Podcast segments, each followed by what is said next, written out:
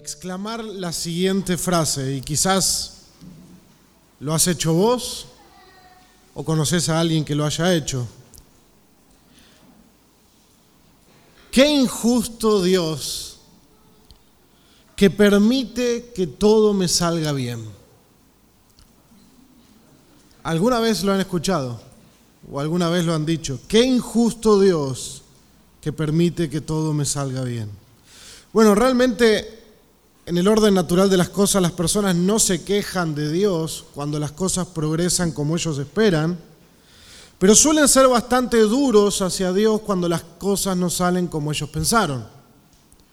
Cuando alguien se enfrenta a pruebas difíciles, cuando por ejemplo Juan pierde su trabajo y no puede llegar a fin de mes, cuando Raquel sale de la consulta médica sin poder creer que tiene un cáncer avanzado, cuando Damián se entera que perdió sus hijos en un accidente de tráfico y su esposa está grave.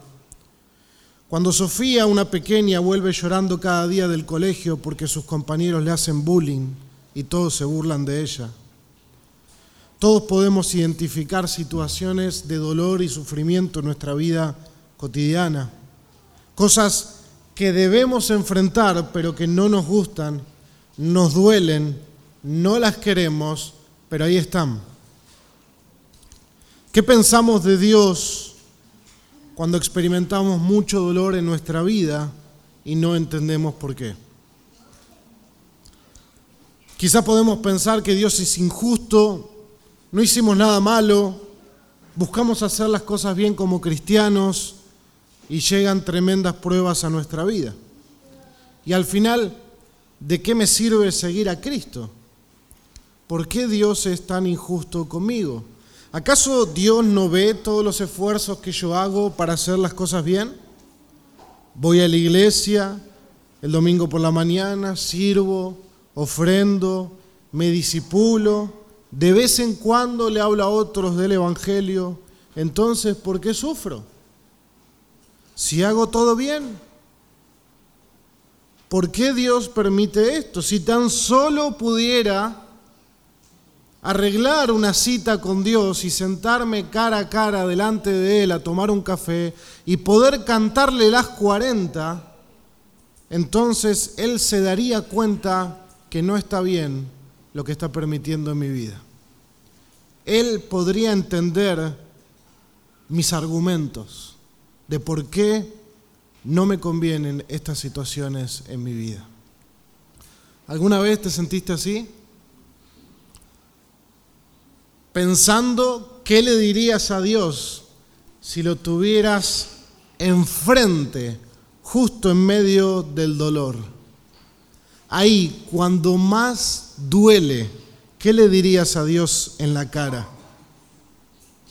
Cuando cuesta, cuando sufres, cuando no estoy hablando de lo que pasa por nuestra mente, sino por nuestro corazón, cuando estás en el sufrimiento y realmente crees en lo profundo de tu alma que eso es injusto, que no está bien, que no lo querés, que basta, ahí, ¿qué le dirías a Dios? Todos sabemos qué responderías un jueves a la tarde, en las clases esenciales, sentado, contestando un examen o algo. Uno sabe la respuesta correcta a eso. Dios es soberano, es bueno. Pero cuando duele, las circunstancias son completamente distintas para responder la pregunta. Hubo un hombre de negocios que perdió su empresa por causa de ladrones y enemigos. Mataron a sus empleados, le robaron toda su mercancía y no le dejaron nada. Un padre de familia amoroso que recibió la noticia de que todos sus hijos murieron al mismo tiempo en un trágico, trágico accidente. Ese hombre se llama Job, ama a Dios y es un hombre justo. Ama a Dios y es un hombre justo. Allí es cuando muchas veces nuestra teología empieza a tambalear o nuestro entendimiento empieza a tambalear. ¿Cómo puede ser? Que un hombre justo y bueno como Job viviera todas estas cosas.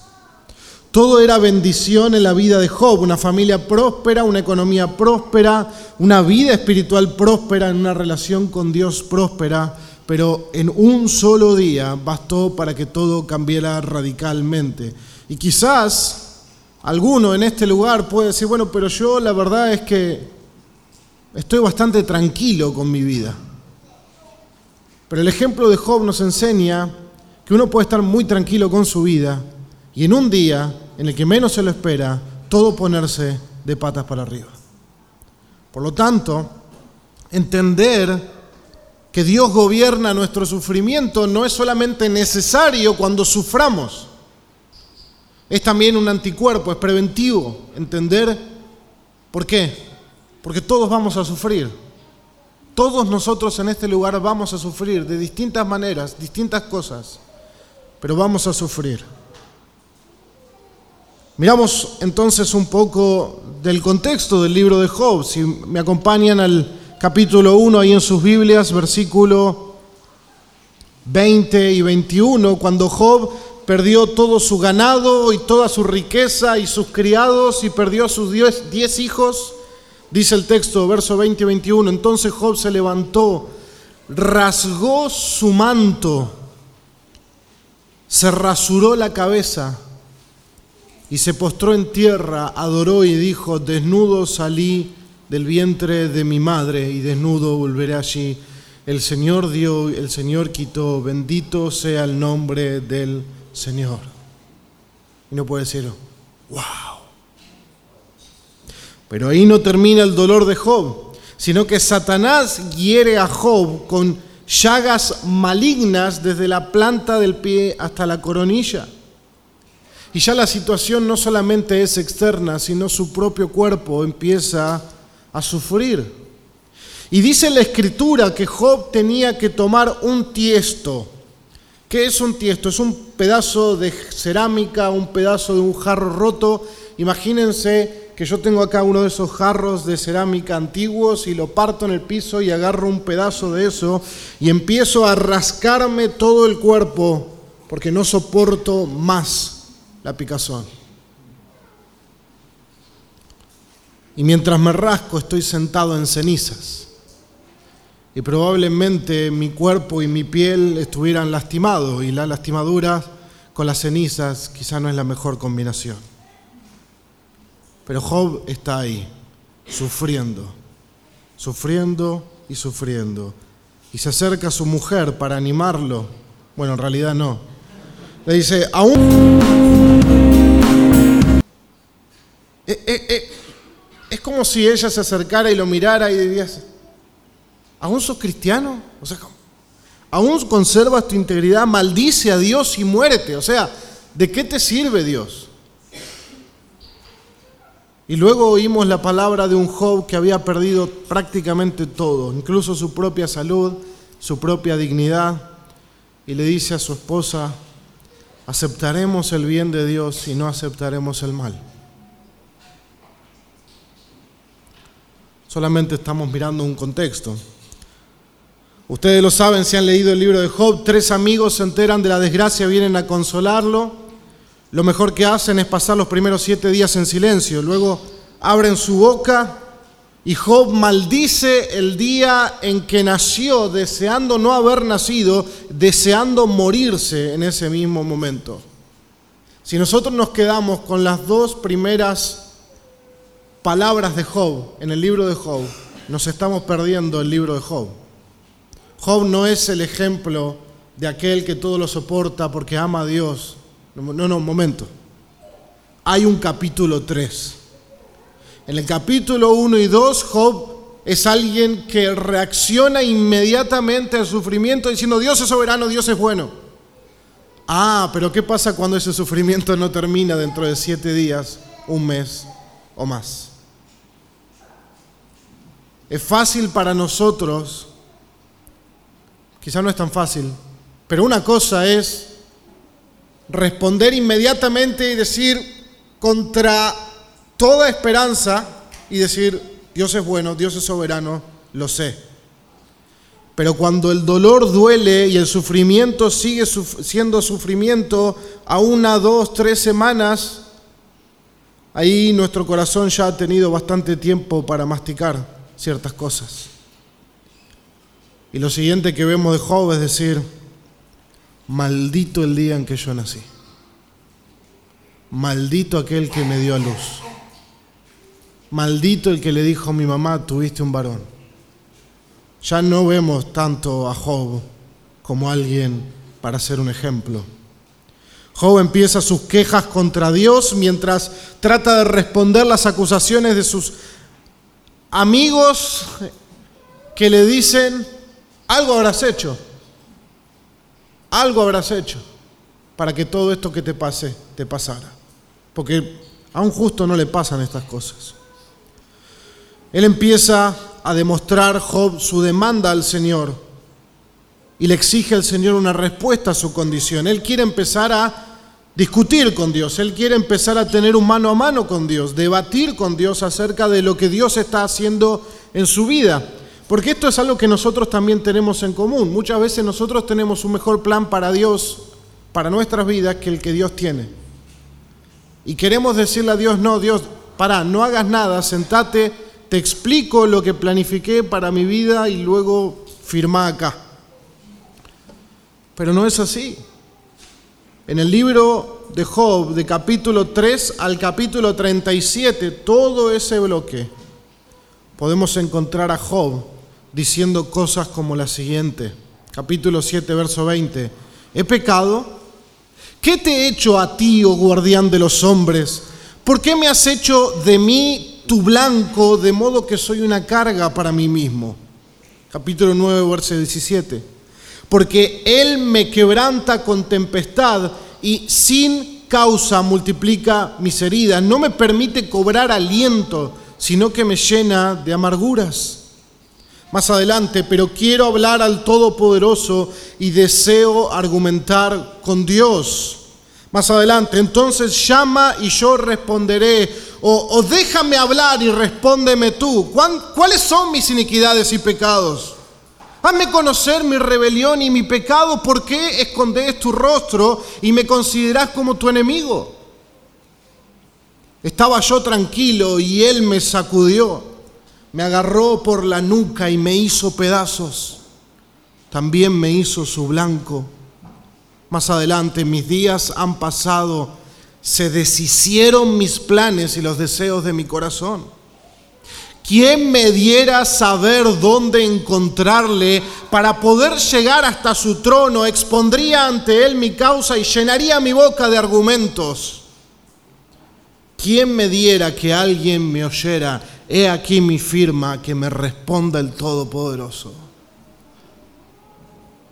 Bastante distinto al Job de los primeros dos capítulos. Job es un hombre que está lidiando con la realidad de un profundo sufrimiento y dolor en su vida.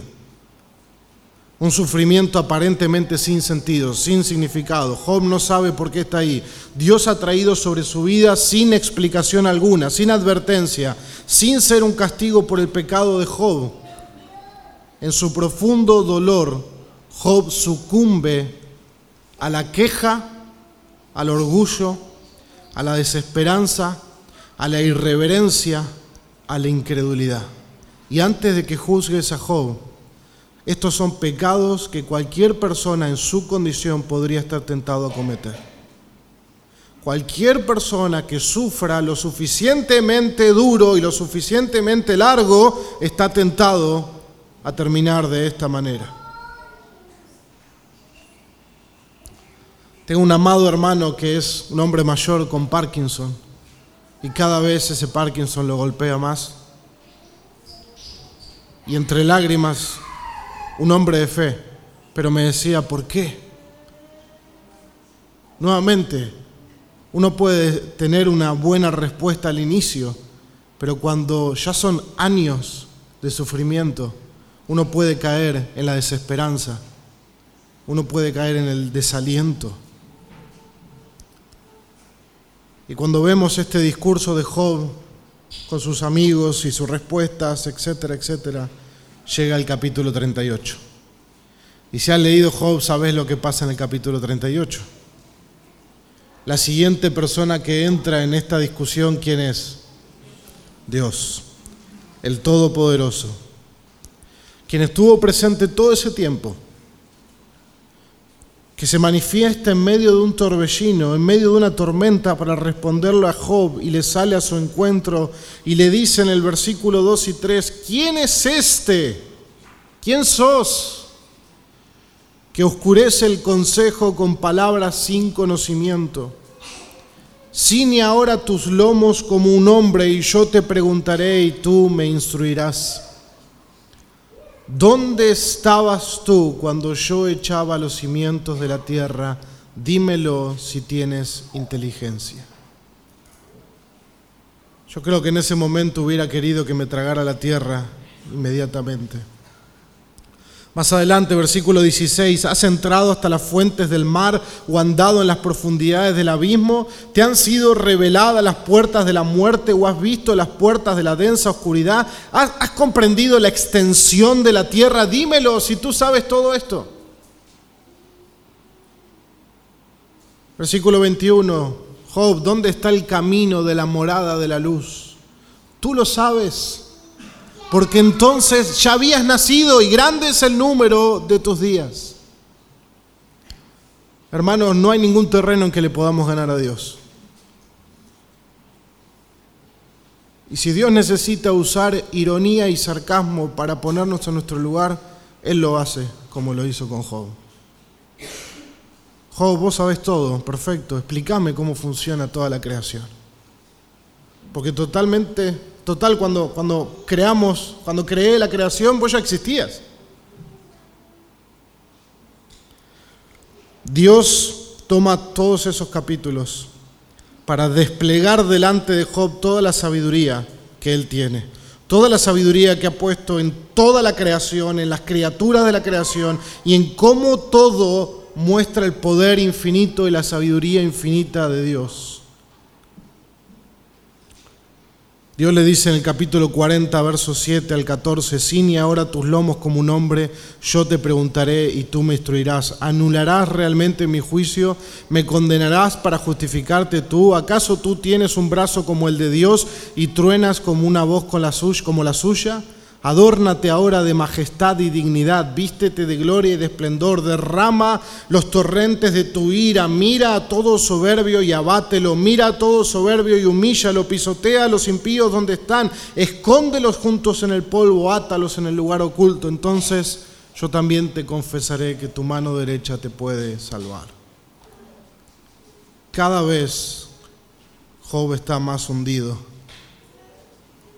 pero lo que uno pudiera pensar es que lo que menos Job necesita es sarcasmo de parte de Dios. Pero en realidad Dios lo está amando profundamente. Porque Dios le está mostrando quién es Él y quién es Job. Dios le muestra a Job dos grandes criaturas que nadie puede domar, solo Dios, el Behemoth y el Leviatán. Él le muestra su gran poder, su soberanía absoluta sobre todo, su señorío completo. Dios le dice, ¿quién me dio algo para que yo se lo devuelva? Cuanto existe debajo del cielo, todo es mío. Y ahora sí, llegamos a nuestro pasaje. Todo eso fue introducción. Capítulo 42 de Job, versículo 1 al 6. Igual no se asuste, que, que no vamos a tomar mucho. Y antes de, leer quiero hacer un preámbulo. Job habla en el capítulo 1 y 2 de una manera. Job despliega su queja del 3 al 37. Y estos versículos son los, las últimas palabras de Job de toda la Biblia. Lo último que sabemos que Job dijo en toda la escritura son estos seis versículos. Por lo tanto, debemos prestar mucha atención a lo que Job está diciendo. Dice lo siguiente. Entonces Job respondió al Señor, yo sé que tú puedes hacer todas las cosas y que ninguno de tus propósitos puede ser frustrado. ¿Quién es este que oculta el consejo sin entendimiento? Por tanto, he declarado lo que no comprendía, cosas demasiado maravillosas para mí que yo no sabía. Escucha ahora y hablaré, te preguntaré y tú me instruirás. He sabido de ti solo de oídas, pero ahora mis ojos te ven. Por eso me retracto y me arrepiento en polvo y ceniza. Job llega a conocer a Dios de una manera más profunda y personal luego de tener un encuentro con Él. Pero no solamente eso, sino que llega a conocerse a sí mismo de una manera más profunda. Conoce al Dios que está presente en medio de su sufrimiento el Dios que gobierna su sufrimiento y el Dios que lleva a cabo todos sus propósitos y eso lo lleva a una humillación delante de Él. De la misma manera cuando nosotros pensamos que Dios está en silencio no haciendo nada, desestimamos quién es Dios. La respuesta de Job en medio de su sufrimiento y dolor al tener un encuentro personal y profundo con Dios, su respuesta nos va a dar a nosotros, y ese es el desarrollo de este sermón, nos va a dar a nosotros principios bíblicos para meditar acerca de nuestra respuesta al sufrimiento y al dolor, tanto personal como de otros. ¿Cómo debemos responder ante el dolor? Punto número uno. Debemos entender que la soberanía de Dios gobierna absolutamente todo según su voluntad. La soberanía de Dios gobierna absolutamente todo según su voluntad. Job le dice al Señor, yo sé que tú puedes hacer todas las cosas y que ningún propósito tuyo puede ser estorbado. Tú puedes hacer lo que tú quieras. Vos podés hacer lo que quieras y nadie puede detener lo que vos pensás hacer. Job reconoce su propia incapacidad de controlar nada y reconoce el poder de Dios y la soberanía de Dios sobre todas las cosas. Y que todos los propósitos de Dios prevalecerán y nadie puede estorbar lo que Dios decide hacer. Decir que Dios es soberano y nosotros lo repetimos y lo cantamos, es decir que Él tiene el poder para hacer toda su voluntad, para ejecutar sus propósitos de una manera inevitable e imparable, aun cuando todo eso no es como nosotros quisiéramos. El Salmo 115 nos dice, nuestro Dios está en los cielos, Él hace lo que le place. Dios le muestra a Job su poder y su soberanía, y Job queda en asombro. Queda implícito que la vida de Job no era algo que estaba exento de la soberanía de Dios. Dios no había mirado a otro lado cuando Job empezó a sufrir. Dios estaba obrando soberanamente a través de eso, y lo mismo para nuestra propia vida. Dios está trabajando y orquestando cada aspecto de nuestra propia existencia.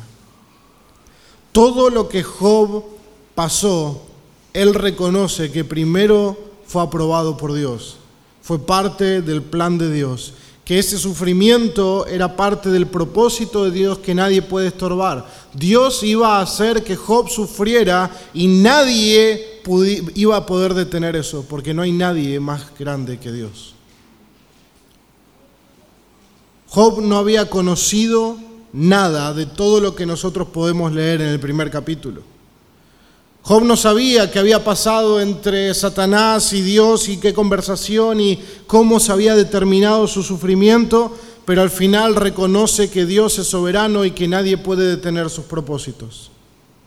Dios gobernó cada aspecto del sufrimiento y el dolor de Job. Dios gobernó sobre las pérdidas de Job.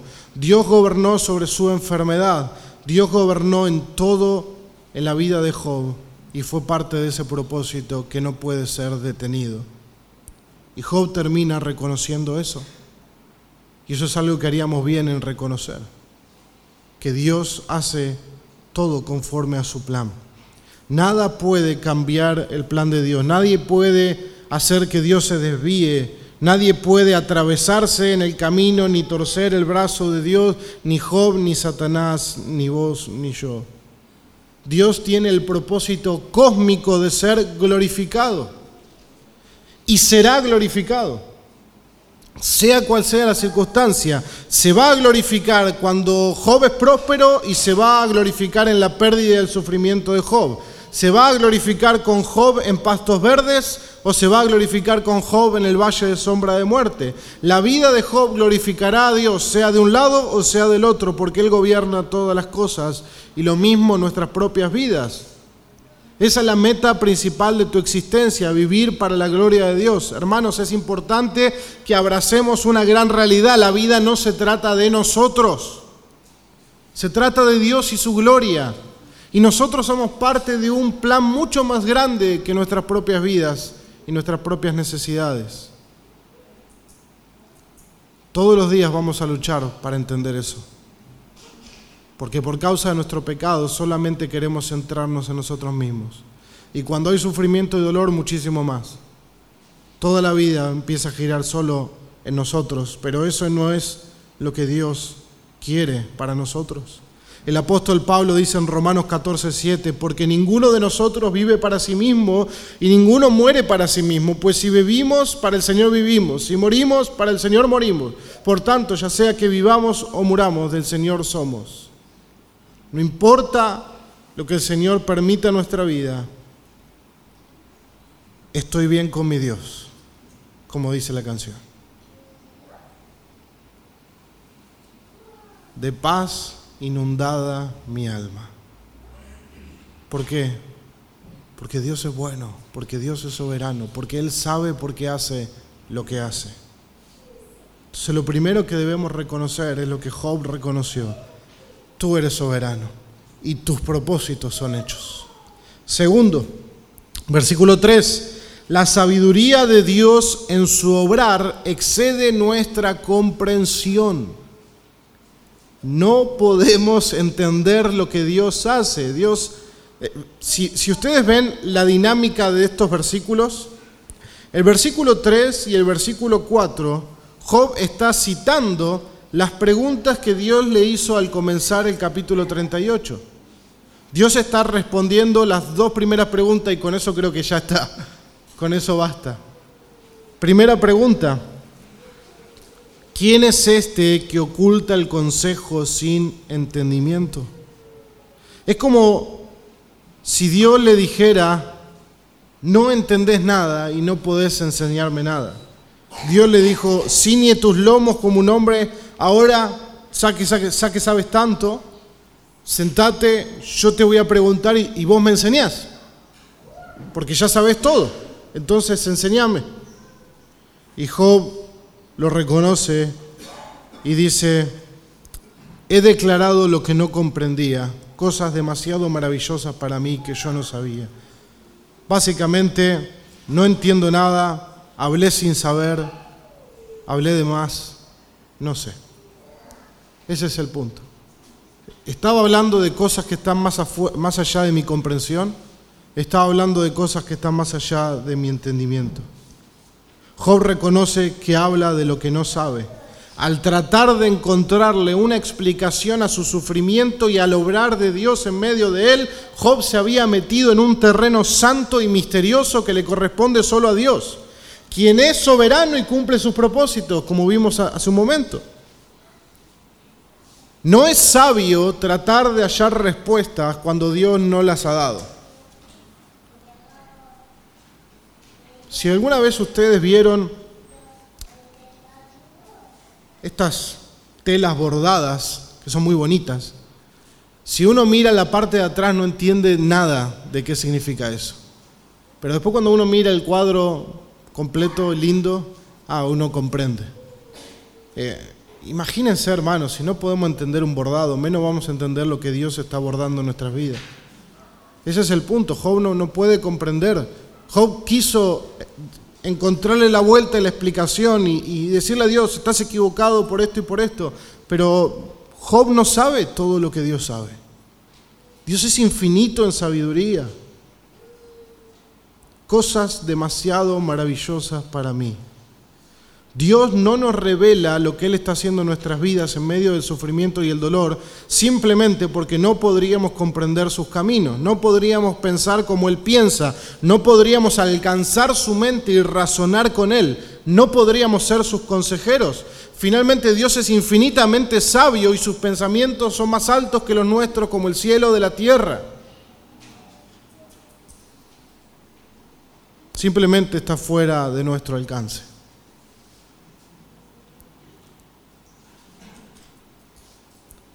Job quería que Dios le responda por qué sufre y que lo declare inocente porque él se veía justo a los ojos de Dios. Pero Dios no hace ninguna de esas dos cosas. Dios no hace lo que Job quiere. Y Dios no le responde lo que Job quiere. Y eso nos tiene mucho para enseñar a nosotros. Dios no va a hacer lo que nosotros queramos. Dios va a hacer su plan. Cuando oramos, y oramos conforme a su voluntad y si nuestra oración es compatible con el plan que Él tiene para nosotros, entonces Él lo va a llevar a cabo. Pero si no, descansamos que Él sabe lo que hace. Dios, cuando se aparece a Job, lo único que hace es mostrarle a Job quién es Él. Y eso es todo lo que Job necesita saber y entender. Nada más. En muchas ocasiones lo mejor que podemos hacer ante un obrar misterioso de Dios en nuestras vidas es hacer silencio. No tratar de entender la mano del Señor, no tratar de explicar sus caminos, sino confiar en Él, en su carácter, en su persona, en sus promesas, en su palabra, en su amor y en su cuidado. Dios no nos pide que entendamos lo que Él está haciendo, Dios nos pide que confiemos en Él.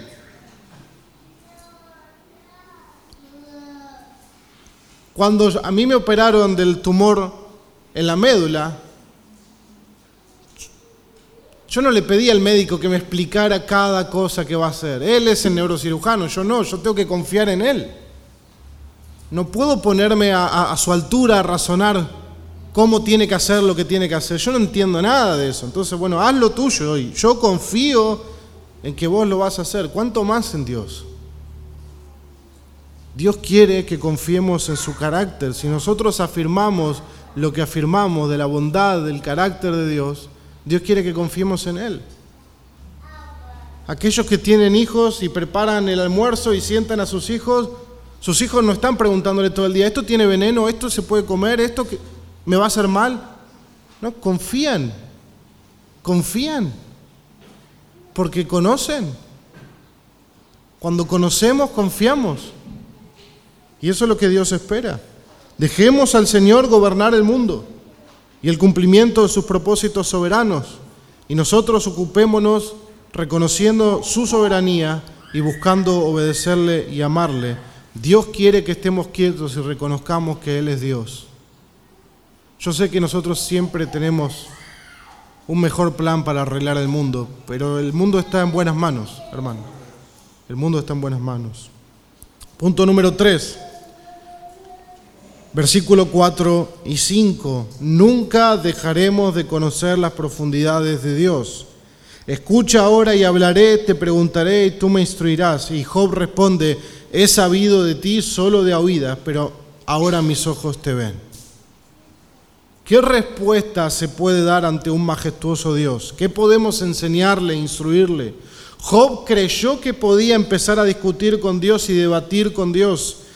Job pensó que podía cuestionar a Dios en la manera en que obraba en su vida. Ahora Job reconoce que todo eso fue necedad e insensatez y solamente hace silencio. Y esto es interesante, hermanos. ¿Qué venía discutiendo Job todo el libro? Quiero sentarme con Dios, quiero explicarle todo lo que Él está haciendo en mi vida, por qué está mal y pedirle que me explique por qué sufro si soy inocente. Cuando Job conoce a Dios, de una manera más profunda. Job ni menciona ese tema que tanto quería discutir con Dios. Ya no trae más a la mesa ni su sufrimiento ni su dolor. Ya el sufrimiento y el dolor de Job pasó a un segundo plano, porque ahora sabe quién está detrás de eso. Es interesante. Job nunca discutió con Dios lo que él tanto quería discutir. Cuando, cuando Dios se apareció, ya Job tuvo todas sus respuestas. Dios es Dios. Reconoce que ahora ve de una manera lo que antes no veía. Ahora puede conocer a Dios en una profundidad que antes no lo conocía. Ahora lo ven, ven mejor sus ojos a Dios, un Dios que despliega toda su soberanía y todo su poder en el universo. Un Dios que Job no conocía de esa manera, que gobierna su vida y cada cosa con un propósito. De tal manera que el Dios que antes conocía Job, antes de sus tragedias, en comparación al conocimiento de Dios ahora en medio de su sufrimiento, era solo de oídas y ahora conoce a Dios de una manera superior. ¿Cuánto pagarías por conocer a Dios mejor?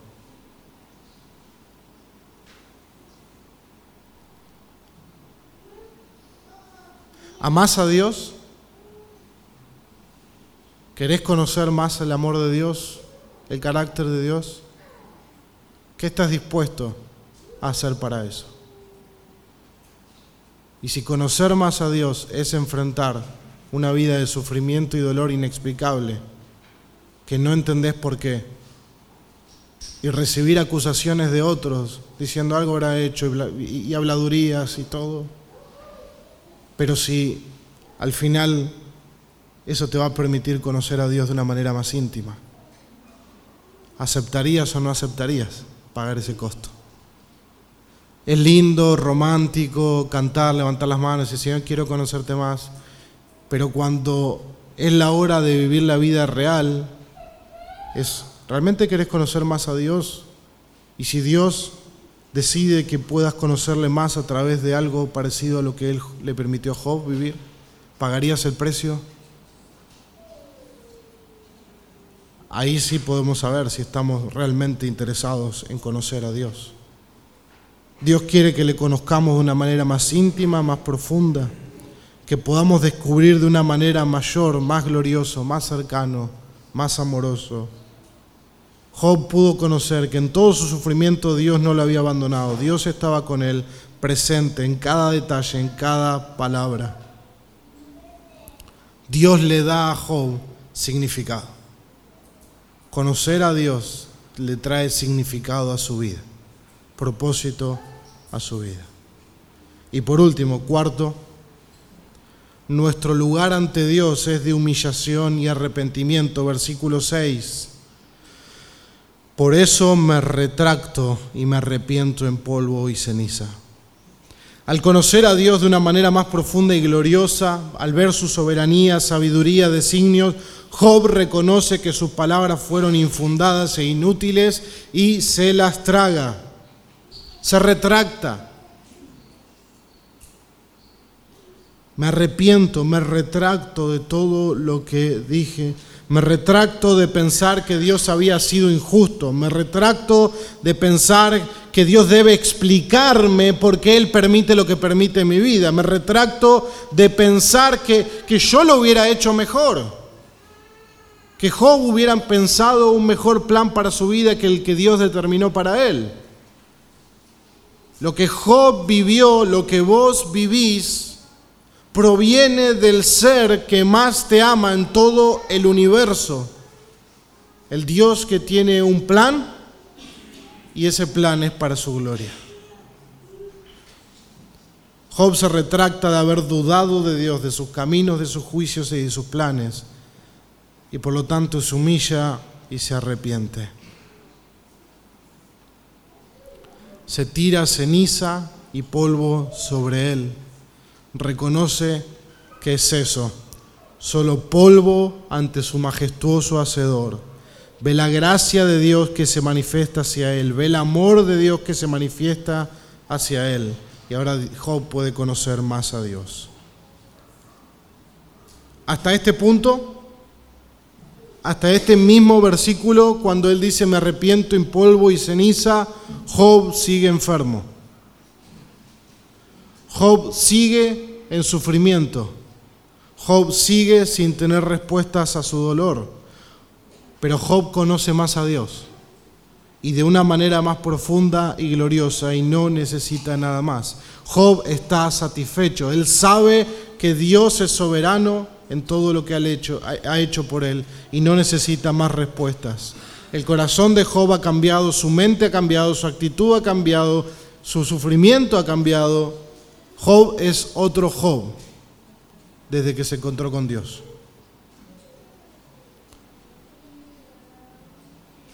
Hermanos, Dios puede hacer todas las cosas y ningún propósito de Él puede ser estorbado. Dios tenía un propósito soberano y glorioso para el sufrimiento de Job, aunque Él no lo sabía. Dios puede permitir un gran sufrimiento en la vida de uno de sus siervos y Dios está obrando eso para su gloria. Cuando nosotros miramos el libro de Job, y en muchas ocasiones el libro de Job será titulado El sufrimiento del justo. Pero el sufrimiento del justo en Job apunta a otro justo que sufrió. Pero a diferencia de Job, este justo nunca tuvo que arrepentirse en polvo y ceniza, porque jamás hubo pecado. Experimentó el mayor sufrimiento que un ser humano jamás haya podido sentir, infinitamente mayor al sufrimiento de Job, un sufrimiento que parecía sin sentido alguno, sin propósito alguno. Eso es lo que podemos ver cuando vemos la cruz de Cristo. Dios había decidido sacrificar a su Hijo, llevando a cabo un plan glorioso que nadie que lo viera pudiera comprenderlo. Era algo demasiado maravilloso para comprender. El Padre había determinado enviar a su Hijo a sufrir la ira de Dios en lugar de los pecadores que merecen esa ira, incluso Job, para poder pagar su pena y salvarlos de la condenación del pecado. La pregunta es, ¿quién pudiera haber adivinado siquiera lo que Dios en su infinita sabiduría había predeterminado que sucediera en la vida, muerte, sepultura resurrección de Cristo. Dios salió al encuentro de Job en su momento más crítico. Pero cuando Jesús clamó en la cruz, Dios mío, Dios mío, ¿por qué me has abandonado? No hubo más que tinieblas y silencio de parte de Dios. Dios estaba obrando una salvación gloriosa en medio del sufrimiento más horrendo. Cuando todo el mundo estaba disperso y triste al tercer día, confundido y lamentándose, la piedra de la tumba fue removida y el Hijo triunfante de Dios resucitó entre los muertos, mostrando su victoria definitiva sobre el pecado y sobre la muerte. Dios estaba haciendo algo que nadie comprendía y llevando a cabo un propósito soberano de salvación para todos nosotros y todos los pecadores que vengan a Él en arrepentimiento y fe. Y poder decir, como las escrituras señalan, ¿dónde está, o muerte, tu victoria? ¿Dónde sepulcro tu aguijón? Hermanos, a la luz del obrar de Dios, en la vida de Job y el obrar de Dios en el Evangelio. Humillémonos ante el Dios que gobierna nuestro sufrimiento para su gloria. Reconozcamos quién es Él, reconozcamos quiénes somos nosotros y confiemos en Él y en su carácter. Oremos al Señor. Padre bueno, te agradecemos por tu palabra por todas tus bondades, Señor.